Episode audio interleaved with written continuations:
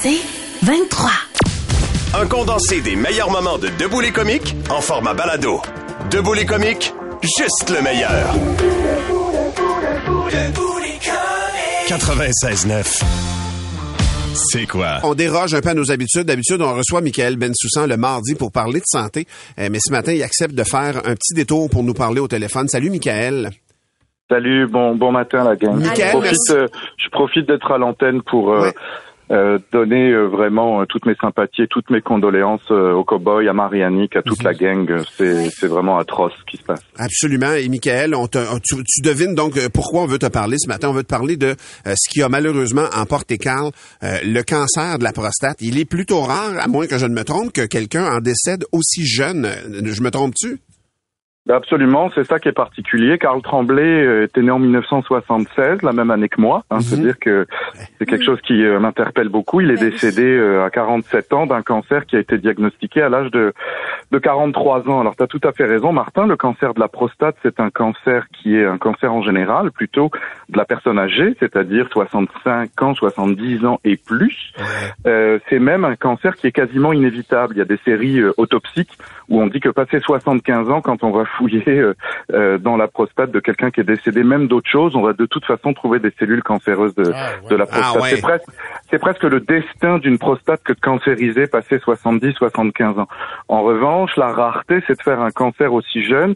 On a déjà fait des chroniques là-dessus, on en a déjà parlé. Il y a Ouais. une augmentation des cancers chez les jeunes et euh, euh, le cancer de la prostate dans de moindres proportions que d'autres cancers comme le cancer euh, colorectal par exemple augmente aussi chez les jeunes pour des raisons qu'on connaît pas bien parce que les, les facteurs de risque de cancer de la prostate ça va plutôt être des facteurs de risque liés plus à l'activité sexuelle qu'autre chose une activité sexuelle régulière a tendance à euh, euh, protéger contre le cancer de la prostate mais il n'y a pas tellement d'autres facteurs de risque là-dedans. Donc euh, ce qui est arrivé à, à Karl euh, pour l'instant, euh, scientifiquement et médicalement, c'est plutôt considéré comme un coup du sort, comme la, la foudre Ah qui est ouais. tombée sur la mauvaise personne. Là.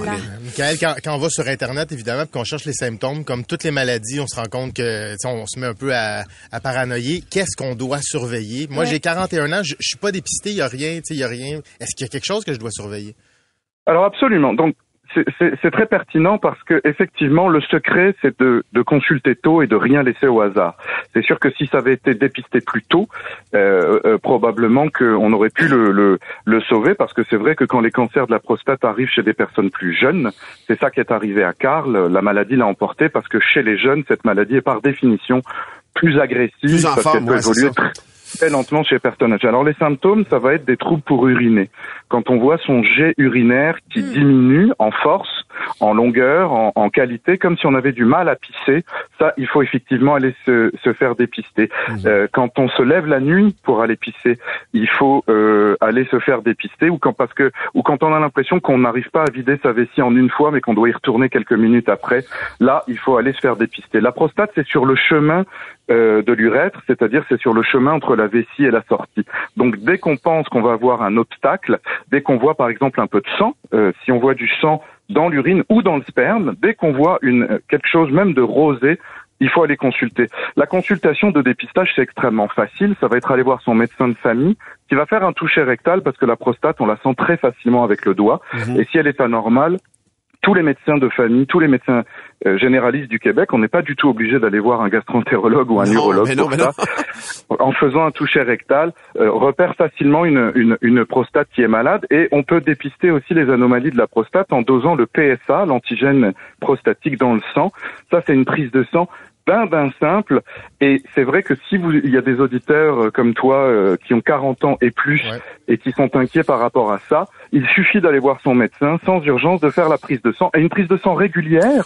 Si on voit que le PSA une- va une- augmenter, Je fais ça une fois par année, c'est assez, Michael. Euh, Je demanderais. simplement, Je demanderais qu'on regarde ça, on surveille ça une fois par année là, dans ton bilan médical normal, puis euh, on est padé là. Moi, je pense que c'est ce qu'il faut faire. En Ouais. masse. Ouais. C'est en masse. Quand tu fais ta prise de sang, euh, de, de dépistage, là pour le cholestérol, pour surveiller ton sucre ou n'importe quoi. Voilà, tu rajoutes un PSA et si ton PSA augmente, il faut faire des examens d'imagerie de la prostate. Il y a que euh, il y a que comme ça que que, que qu'on verra. Vous voyez, Michael, euh, sur, moi, sur la messagerie texte, il y a beaucoup de gens comme Marc Saint-Amand, beaucoup de gens comme Mélanie Grenier qui disent pourquoi est-ce qu'il y a une augmentation de cancer actuellement? Bah, L'augmentation de cancer chez les jeunes, Ouais. on, on, on, on est en train de, de, de, de se poser beaucoup beaucoup de questions à travers euh, toutes les équipes de, de, de recherche dans le monde. Euh, à quoi c'est lié? Est-ce que ça va être des facteurs environnementaux? C'est très probable. Est-ce que c'est lié à la pollution? Est-ce que c'est lié à des facteurs alimentaires dans l'alimentation ultra transformée? Est-ce que ça va être des facteurs dans l'air? Ça, on ne fait que en découvrir euh, au fur et à mesure. Mais je dirais, vous voyez, tous les auditeurs là ont l'air euh, évidemment marqués, mais aussi Ben oui. euh, intrigués par rapport à ça. Moi, je voudrais que comme quand tu avais euh, cet acteur là qui était de euh, Black Panther, il me semble, qui était mort d'un Oui. cancer Oui. du côlon jeune, où ça avait sensibilisé, choqué beaucoup de monde sur le cancer du côlon. Si on veut qui faire du bien et sortir du beau au- au- autour de qui vient de, le, le malheur qui vient de s'abattre sur Karl Tremblay, c'est que euh, comme par hasard, ça arrive au mois de novembre, qui est le mois de sensibilisation euh, euh, au, au cancer de la prostate. Donc, on en parle à tous les auditeurs, tout le monde qui nous écoute. C'est très important d'être sensibilisé à ça, de ne laisser passer aucun, aucun, aucun symptôme au hasard. Et si on a le moindre doute, d'aller se faire dépister. Puis, bien entendu, euh, ça, je crois que vous allez en parler. euh, profitez de ce mois Movember euh, Ben ouais. pour aller euh, Ouais. donet pour la cause. Ouais, il y a Merci. deux manières de donner justement, Michael. Vous pouvez vous rendre sur procure.ca, donc qui est une campagne de financement pour sensibiliser au cancer de la prostate. Mhm. Et il y a bien aussi évidemment Movember.com. Tous les détails sont sur les deux sites. Vous pouvez donner pour la recherche. Merci infiniment, Michael, d'avoir pris du temps pour nous. C'est hyper apprécié. Ça fait plaisir. Bonne, Ouais. bonne matinée, la gang. Docteur Michael Bensoussan euh, qui, euh, qui a fait le point sur ce cancer, euh, ce, ce cancer qui a emporté Carl des Cowboys fringants. Des comiques, de retour après ceci. 96.9, c'est quoi? Le podcast Debout les comiques. Euh, mais les Cowboys fringants, moi, je demeure à l'Assomption depuis euh, 2001. Quand je suis arrivé, la première personne qui est venue me saluer sur mon terrain, j'étais en train de faire le gazon pour la première fois de ma vie à ma nouvelle maison, avec une tondeuse qui se pouvait pas en passant, mais ceci dit, c'est une autre histoire. Il y a un monsieur... Tu n'avais pas la technique que tu avais maintenant. J'avais pas la technique que j'avais maintenant. Il y a un monsieur qui traverse la rue, il vient se présenter, il me donne la main, il dit bonjour, moi c'est Serge Lépine, je suis ton voisin. T'es mon nouveau voisin. Serge Lépine, vous le devinez, c'est le père de. Ouais. Je suis devenu instantanément voisin des Cowboys fringants qu'à l'époque, je ne connaissais que de nom un petit peu. Il commençait à sortir un peu des rangs. Moi, j'étais déjà un humoriste établi. C'était en 2001, là. On était vraiment avec oui, une émission ça. de télé, radio et tout ça. Et donc, lui, Monsieur Lépine, était venu me saluer pour me souhaiter la bienvenue dans le quartier. Mais depuis ce jour-là, je n'ai que de plus en plus connu les Cowboys fringants, là, Ah. Parce que 2001, c'est l'année de sortie de Motel Capri. C'est ça. Fait qu'on est vraiment au début de la carrière. La majorité des gens ont, ont connu les Cowboys avec Break Syndical Ben, moi, en c'est- 2002. Exactement. Mais moi, entre Break Syndical, puis même au début de Break Syndical, moi, je voyais le band partir Ben de oui. chez Monsieur Lépine avec les- la, la, la minivan de Monsieur Lépine. Ah, il mettait le stock dedans, puis il allait faire le show un peu partout à travers le Québec dans le temps. Et euh, Carl était même pas l'amoureux de Marianique à cette époque-là. Euh, Marianique, à un moment donné, ma conjointe a eu un gym pour enfants, puis les deux filles, Pauline et, et Simone, sont allées au gym pour enfants. Fait qu'elle est devenue très amie avec Nathalie. Et moi, de mon côté, ben, c'est avec Carl plus dans différentes occasions. Euh, on s'est croisés, on a beaucoup parlé, on s'est, on, on devait d'ailleurs, j'en ai parlé hier avec Patrick Lagacé, euh, on devait se rencontrer, euh, je- on devait se rencontrer pour aller prendre un verre. Ouais. On s'est texté il y a un mois. J'ai texté il y a dix jours la dernière fois pour lui souhaiter bonne fête. Euh, puis, euh, écoute, il allait bien. Euh, euh, c'est ça. C'est à, à différentes occasions, euh, Carl, euh, je l'ai rencontré pendant la pandémie. Je me souviens à un moment donné, on était chacun notre bord de rue quasiment parce qu'il fallait être distancié, puis qu'on se disait comment c'était difficile de ne pas faire de show, puis que lui était dans euh, comme un lion en cage. Là. Il avait vraiment hâte de remettre les pieds sur scène. C'est à peu près le seul break qu'ils ont eu en 25 ans, euh, sinon celui de cet automne. Il me textait il y a un mois puis il disait euh, on prend un break de show cet automne. Les dates qui étaient prévues en Europe ont été remises au printemps. Finalement, on comprend que ça ça arrivera jamais. Et il dit on a décidé, on est capable de se reposer une fois. Puis j'ai décidé de prendre soin de ma santé, tu sais, pour se donner une chance au traitement. J'imagine Euh, que cette discussion-là, tu l'as eu en faisant ton gazon. je, ben, c'était- c'était sur le même coin encore. Et c'est drôle parce que à chaque fois que je fais le gazon, moi, quand j'ai pris conscience des Cowboys, c'était avec l'album Break Syndical. Puis on va écouter une toune de Break Syndical, d'ailleurs, dans quelques instants. La Et- grosse toune. La grosse toune, mais euh, moi, je fredonne cette toune-là systématiquement quand je refais mon gazon encore parce que, je vous le dis, moi, je vis dans l'univers des Cowboys. Là. Marianique a sorti un album, ça s'appelle Entre Beau Rivage et L'Ange Ouais. Gardien. Beau Rivage, là, c'est la rue en arrière de chez nous. Je veux pas dire où je reste, là, mais le monde du coin le savent. Là. Eh. Puis c'est- moi, je passe le matin à tous les jours dans la réalité des Cowboys fringants. Ouais. Jean-François fait son jogging, puis il passe dans, dans, dans- dans les rues de la ville. De temps en temps, je fais partie de son parcours, tu sais, on s'envoie la main, mais son petit pas pressé, il fait comme il envoie la main vite, vite, vite, vite, il veut pas perdre son rythme. Euh, mais c'est ça, euh, Carl, c'est un gars, c'est un gars généreux, c'est un gars relativement timide à part de ça quand tu le, Vraiment. quand tu lui parlais. euh, c'était- pas le plus expansif, c'était pas le gars qui aimait le plus être mis en avant.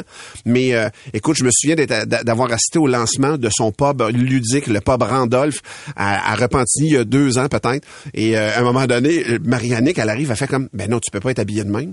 Là, il y a vraiment le maire de, de l'Assomption qui est là, la, mairesse de Repentigny. Il y a vraiment des, du monde, un peu le gratin local, Ouais. tu sais.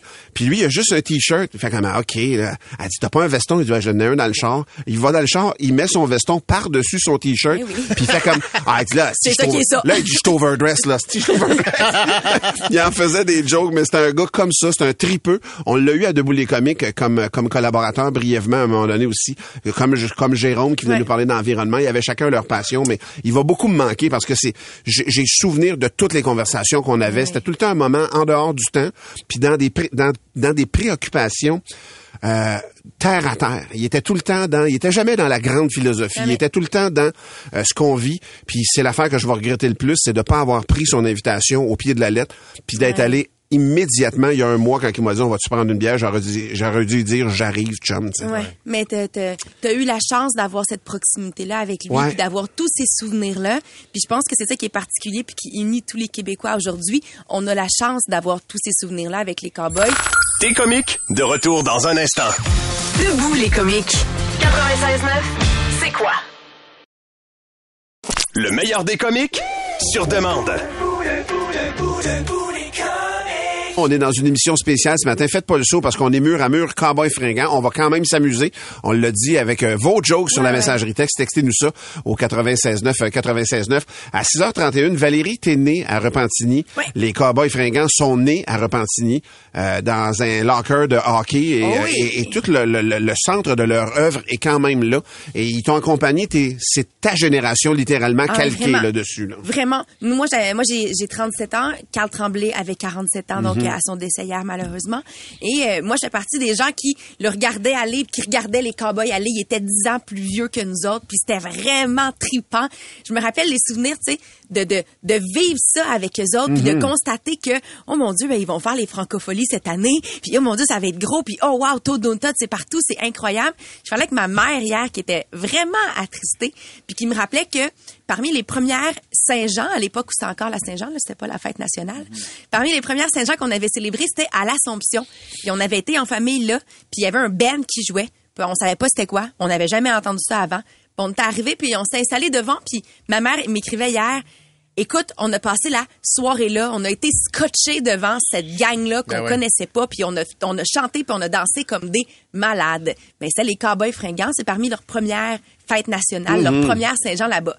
Puis je trouve que nous sommes euh, beaucoup depuis hier à avoir beaucoup de peine. Moi, c'est la première fois de ma vie qu'il y a une formation musicale qui m'accompagne depuis toujours, dont un des membres décède.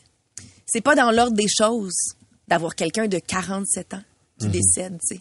J'ai, j'ai, j'ai l'impression que souvent je parle de, de formation musicale ou d'artistes qui sont décédés, puis la résonance, c'est des gens de 50, 60 ans qui ont grandi avec ces personnes-là, qui maintenant ont 70 ans, puis qui vieillissent, Ouais, ouais, puis qui ouais. malheureusement vont C'est la décéder. vie. Moi, dans ma génération, c'est la première fois que ça existe. Puis c'est particulier parce que ça me donne le, le goût de pleurer, mais en même temps, je suis pas capable de m'abandonner dans ma peine, comme si c'était pas légitime que j'aille des pleurs, parce que je le, j'y connaissais les cowboys fringants pour les avoir fait souvent en entrevue, mais je les connaissais pas personnellement.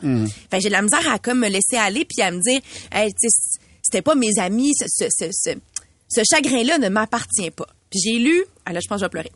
J'ai lu une psychologue qui, euh, hier, partageait sur Internet quelque chose qui, je pense, est vraiment important. Elle écrit, elle s'appelle Laurie Zéphir en passant. Elle écrit un deuil, c'est un deuil, même si c'est pas quelqu'un que vous connaissiez personnellement. Même si ça vous semble incompréhensible de ressentir ce sentiment de perte, un deuil, c'est un deuil. Accorder de l'attention à ces émotions en vous, c'est sain, c'est important. Vos messages qui circulent montrent comment cette connexion avec ce lumineux chanteur et sa musique ont laissé une trace importante en vous, en nous. Laissez-vous l'espace pour le ressentir. Appuyez-vous sur celles et ceux qui vous entourent et portons collectivement dans nos cœurs les proches. Je trouvais ça important de vous dire ça pour que ce soit légitime Que de vous sentiez pas imposteur d'être sentiez- triste. Non, on a le droit. Les Cowboys fringants, ils ont appartenu à Marianique puis ses deux filles, évidemment, ils ont appartenu aux Cowboys, à l'entourage, mais ils ont appartenu à tout, tout, tous les Québécois. Ouais, puis c'est un accompagnement aussi, tu sais, ça a été un accompagnement, on l'a dit plus tôt, mais sur toutes les étapes de, de vie de pendant 25 ans. C'est C'est ça qui est énorme aussi. 25 ans, on a parlé plus tôt ce matin à un gars, un gars qui avait 27 ans. Il est, il est né quasiment Frédéric. dans les cowboys, Franck Frédéric, t'as raison. Ça, il a vécu qu'avec ça, fait que lui, là, son, son bal du secondaire, euh, son, sa, sa- sa graduation, sa première blonde, tout ça, c'est avec les Ah cowboys oui. fringants. C'est particulier. Il n'y a pas beaucoup de bands, il n'y a pas beaucoup d'artistes avec qui on peut faire une nomenclature des événements. tu sais. À 12 ans, j'ai vécu ça avec Ouais. eux autres. À 14 ans, j'ai vécu ça. À 26 ans, j'ai vécu ça. Les Cowboys, ils étaient ça. Puis ils chantaient la vie à part de ça. On se reconnaissait Ah oui. euh, lourdement dans leurs paroles. C'était vraiment imprégné. Puis, euh, tu tu sais, tu dis, on a, on, on s'accapare un peu les cowboys, mais ils se sont donnés à nous autres aussi. Tu sais, Euh, quand tu nous contais ton anecdote, Étienne, euh, à qui tu fais le show, avec qui, qui t'invite à la fête, ben c'est ça, c'est cet esprit-là, c'est cet esprit-là des cowboys. Valérie, si je te demande une chanson des cowboys, parce qu'il y en a 6000, Ah, il y en a mais, énormément. mais laquelle, mettons, ce matin, t'aurais le goût de nous faire entendre au 96.9, c'est quoi? Moi, ce que j'ai le plus aimé des cowboys quand je les ai rencontrés, c'était leur côté revendicateur. Mhm. Tu sais, quand t'es ado, là, t'as le goût de revendiquer ta vie, ta liberté, tout ce que t'aimes, tout ce que tu souhaites. Quand t'es ado, t'es encore de même, Val. Oui, j'avoue. T'as fait exploser des chaises, là. mais je pense que je suis peut-être une éternelle ado, mais je me rappelle de Valérie, la jeune adolescente, qui est comme, euh, qui est pas fâchée, mais tu sais, qui veut se faire entendre. là. Que le couteau d'un dent, là. mais en, puis qui écoute le gars de la compagnie, Ouais. puis qui chante ça fort, puis qui crie, puis qui a le goût d'être revendicatrice. Le podcast Debout les comiques. Situation choquante. Sur le web. J'ai lu hier cette, cette publication. Un carré aux dates, c'est considéré comme un dessert ou une punition. Ça, ça va trop loin. Et cette personne-là, cette personne méprisante qui a écrit ça, c'est Alex Perron. C'est mon compte du jour et je l'ai au bout du fil. Mais non! Alex! Alex! Je, comp- je comprends pas qu'est-ce que je fais là euh, ce matin. Quand, quand on pose un geste qui va trop loin, on doit en subir les répercussions. Ben, premièrement, généralement, en fait, de, de façon générale, j'assume toujours ce que je fais, mais là, je comprends pas ce que je fais là ce matin. Je veux dire, un carré au dard, c'est de la cire à épilation dans laquelle on a ajouté un peu de sucre. Pour rendre ça le fun, on a effoiré une barre tendre sur le dessus puis en dessous. Je dire, après ça, faites vos propres choix de vie, mais faites-moi boire du vinaigre tant qu'à ça. Mais j'avoue- j'avoue que présenter ainsi, c'est comme de moins en moins alléchant. Très rapidement, c'est moins alléchant. c'est ça, c'est ça. Demande à ton chum, il en a sûrement déjà fait. Mais non, il en a jamais fait en huit ans, tu vois. Ben voilà. C'est ça. Voilà. On dirait que tout, tout ton argumentaire est bon. Ben, c'est clair que c'est bon. Les cons, c'est vous autres. Mais Alex, mettons, le- le- est-ce que tu rentres le gâteau aux fruits dans la même catégorie ou ben non, c'est à part? Non, non, c'est la même catégorie, mais pas les mêmes ingrédients. Hey, merci Alex d'avoir... euh, Écoute, tu m'as quasiment convaincu. On dirait que là, j'ai eu le carré aux dates. Ben, ça me fait plaisir. Je serai aussi euh, au 98.5 un peu plus tard. Le même débat. Hey, bonne journée, Alex. Salut, Alex. Ben oui, c'est ça. Passez donc une bonne journée. C'était mon con du jour. Le meilleur des comiques sur demande. Oh, hey, hey, hey. Euh, Étienne, pas Étienne, Dominique Paquette, Ouais. tu nous as teasé un petit peu en disant euh, que t'as failli te faire sacrer une volée par les Alouettes de Montréal. Ben, écoute, il y, y a il y a une dizaine d'années de ça à peu près, euh, pour euh, tester sur des humains, j'avais fait euh, l'émission Tester sur des humains, puis le, le- mon, mon challenge, moi, c'était c'était d'infiltrer des endroits euh, sans, sans avoir l'accréditation, si tu veux. Fait que j'ai- j'avais infiltré euh, la compagnie Molson, euh, la, Oui. la- la chaîne de montage, tout ça. J'étais- J'étais allé porter une enveloppe brune à mairesse, euh, en fait, en mairie de Montréal. euh, À l'époque? Ouais, ouais, j'étais rentré. ouais, Gérald j'étais Tremblay, rentré. je pense, Ouais, quelque j'étais chose Gérald. Tremblay, puis j'étais rentré. J'avais donné, mis une enveloppe sur le bureau de, du maire de Montréal. Puis- Ça, euh, ça devait bien passer. oui, puis euh, la dernière fois qu'on avait fait, c'était d'infiltrer euh, les, les Alouettes, parce que les Alouettes, euh, quand ils jouent au centre Percival Molson, euh, ils, font une genre de head d'honneur, puis ils arrivent dans le coin du terrain avec un gros casque de football. Fait que ce qu'on avait fait toute l'équipe, c'est que tout le monde était rentré avec un morceau d'équipement de football, les épaulettes, le casque. Fait que Quelqu'un avait un casque, quelqu'un avait des épaulettes, tout. Puis là, je suis allé dans les toilettes, je me suis changé, je me suis habillé en alouette, me vraiment. de ça, moi. J'avais le chandail de, de, de Martin Bédard, un vrai joueur des Alouettes. J'avais tout le kit, là. j'avais le vrai kit. Sauf que ce que l'équipe avait pas euh, réalisé, c'est que la semaine d'avant, les Alouettes avaient joué puis ils avaient mis des bas roses pour le, le- le cancer du sein. OK. Fait que moi, ils m'avaient donné des bas roses, sauf que là, j'arrive à la game. Oh non. Je suis seul que des bas roses. Oh non. Fait que là, je m'en suis rendu compte quand j'étais dans le casse, il y a le casse de football dans le coin du terrain. Là, j'étais là, puis là, je capote un peu, puis là, je vois que je suis seul qu'il y a des barros, puis hey, les, tu sais, j'ai beau être six pieds deux, mais les gars, c'est des mastodontes, c'est des, sont des massifs, costauds, là. ben oui. Puis ils sont tous en train de se craquer dans le casse de football. Oh? Oh? Là, je capote en arrière, puis là, moi, je garde la tête basse, puis tout, puis là, à un moment donné, la musique part, puis les joueurs ils partent à courir sur le terrain jusqu'au milieu du terrain pour faire leur huddle, là, tu sais. Mais moi, je suis là, je garde la tête basse, puis là, je, je sors que la tonne à part parce que, man, là, je sens que les têtes commencent à me regarder un peu. Je sens, je, le sens un peu que je me fais regarder. C'est sûr que ça paraît. Mais là, mais, ben, ben oui, c'est le ça. Il y a, comment ça, il y a deux Martin Bédard? Ça marche pas. fait que là. Ah, le vrai Bédard était là. Ben oui, il était là. Oh non. Ben oui! Fait que là, ils se mettent à courir sur le terrain. Là, j'arrive au milieu du terrain. Là, il y a un huddle. Puis là, j'en- je commence à entendre dans le huddle les joueurs dire Guys, I think we have a streaker. There's a streaker. Ils commencent à dire que. Fait que là, je commence à avoir la chienne solide. Un moment donné, Martin Bédard, il vient me voir. Ça, on l'a pas vu dans, dans, dans l'extrait vidéo, mais Martin Bédard vient me voir et il me dit Tu fais là? Parce qu'il il, il voit ma face, il me reconnaît, mais il voit bien que j'ai son, Son chandail. chandail. Ben ouais. Fait que je fais là, puis moi, je, je paniquais tellement que j'ai répondu Oh non, non. Il a juste dit ça. Qu'est-ce que je fais non, là? Oh non, non. Habile, habile. T'en passé, t'en passé. Fait que là, le huddle fini, moi je pars à courir, je cours dans les estrades. Attends. Ça a passé? Ça, ben, ça, ça a passé. Le huddle le fini, puis eux autres s'en allaient Ils s'en- Ah, allaient à, à leur banc de joueurs, puis moi j'ai sacré mon cœur de là par l'autre bord, dans les estrades. Je courais, puis tout le long je courais dans les estrades, je me disais, puis il y a des marches en tabarnouche, là, quand tu regardes la vidéo, il y en a des marches à monter. J'ai plus de sang dans les jambes, puis moi je- j'essaie de continuer à courir parce que je me dis, il y a peut-être un agent de sécurité qui me court après.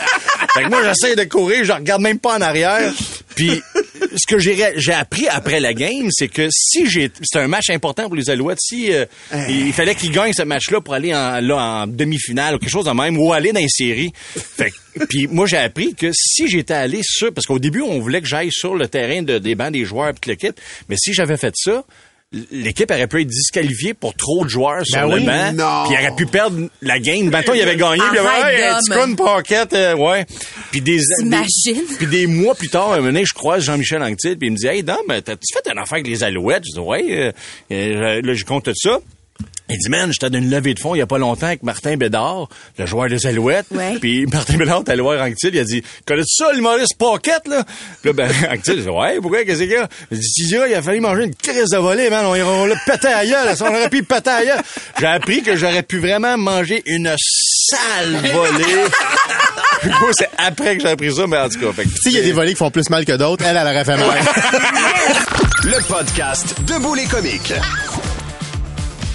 Tout de suite, on va parler à quelqu'un que tu connais bien. Euh, Oui! Moi aussi, je le connais Je bien. l'aime assez. Ben oui. Un vrai champion, ça. Ça, c'en est un vrai. Et on va parler à celui qui a soulevé la Coupe Grey lui-même. C'est rare, ça. Et c'est l'ex-joueur de football et maintenant homme d'affaires à grand succès, Monsieur Étienne Boulay. Allô, Étienne. Hey, bon matin tout le monde, c'est bien c'est bien une belle introduction. Étienne, c'est pas terminé. Laisse-moi te présenter Sarah Dufour qui est avec nous aussi. Salut Étienne! Bonjour. Hey, salut Sarah, je suis grand grand fan puis euh, je sais que c'est complètement inapproprié mais on te joue beaucoup à week-end. Ah non, mais je le sais, je vous l'écoute, je vous écoute à tous les soirs. Étienne, tu comprendras que c'est pas pour week-end qu'on te parle ce matin. Euh, tu as eu du succès avant dans ta vie. Euh, Étienne, je te taquine. Je te taquine. Non, mais parce que tu as quand même vécu quelque chose que peut-être Marc-André de quoi va vivre en fin de semaine. Marc-Antoine. Euh, Marc-Antoine, oui, pardon. Euh, la, la finale de la Coupe Grey, peut-être mettre la main sur le trophée. Euh, ça, ça te ramène quoi comme souvenir? Toi, c'est en 2010 que ça t'est arrivé, c'est ça?